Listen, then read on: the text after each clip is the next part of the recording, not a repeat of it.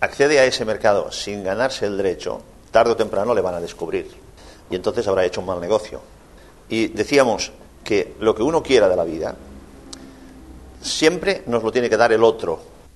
Y el otro tiene que querer dárnoslo.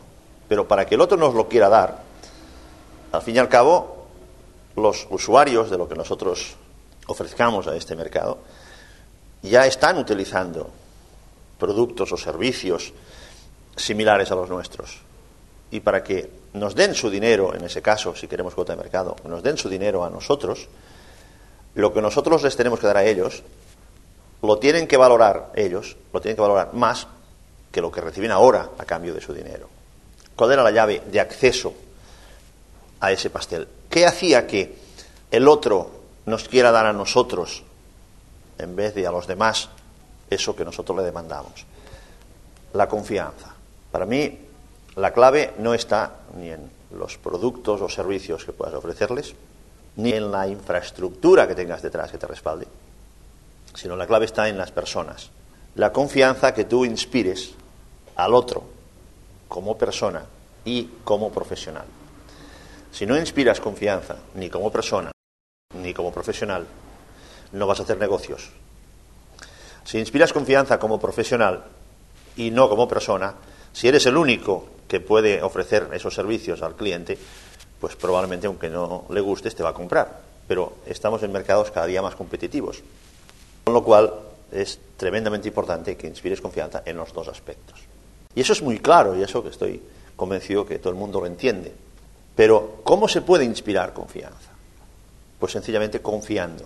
Porque si tú no confías en ti, es difícil que el otro confíe. ¿Y qué nos da a nosotros la confianza? El conocimiento. Cuando uno tiene el conocimiento, sabe que las cosas son así porque las ha hecho antes y lleva tiempo haciéndolas. Esta persona coge confianza en lo que está haciendo, ¿cierto?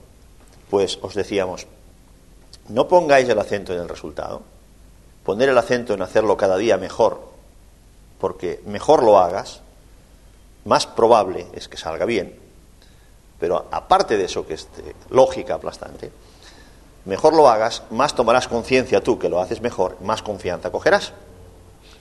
Y esta es la primera, el primer paso, este es el primer paso para acceder a que el otro confíe en nosotros.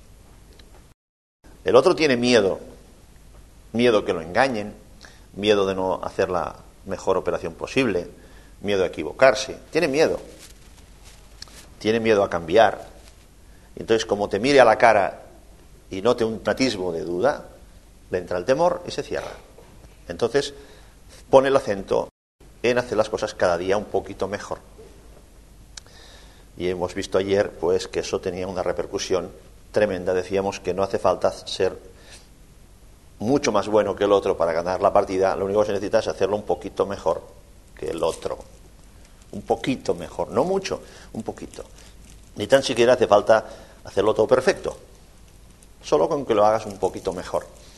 Y cuando uno no consigue hacerlo mejor, tampoco hay demasiado problema. Lo único que se requiere es que cuando te acuestes digas, he hecho lo mejor que he podido. Eso es suficiente.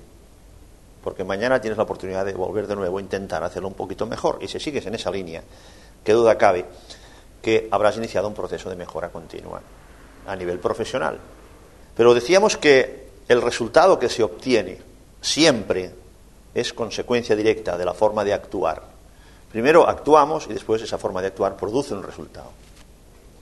Sí que hay elementos externos, elementos exteriores que influyen, como las situaciones de mercado, como la competencia, una serie de factores que influyen, el tiempo, la política, muchos factores, todos los que tú quieras.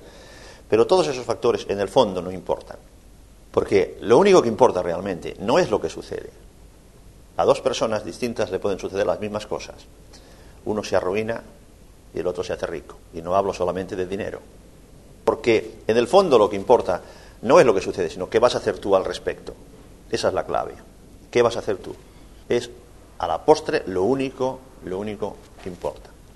Y decíamos que el resultado no solo es fruto de la forma de actuar, decíamos también que esa forma de actuar es fruto de las decisiones que tomamos. Y decíamos que las decisiones que tomamos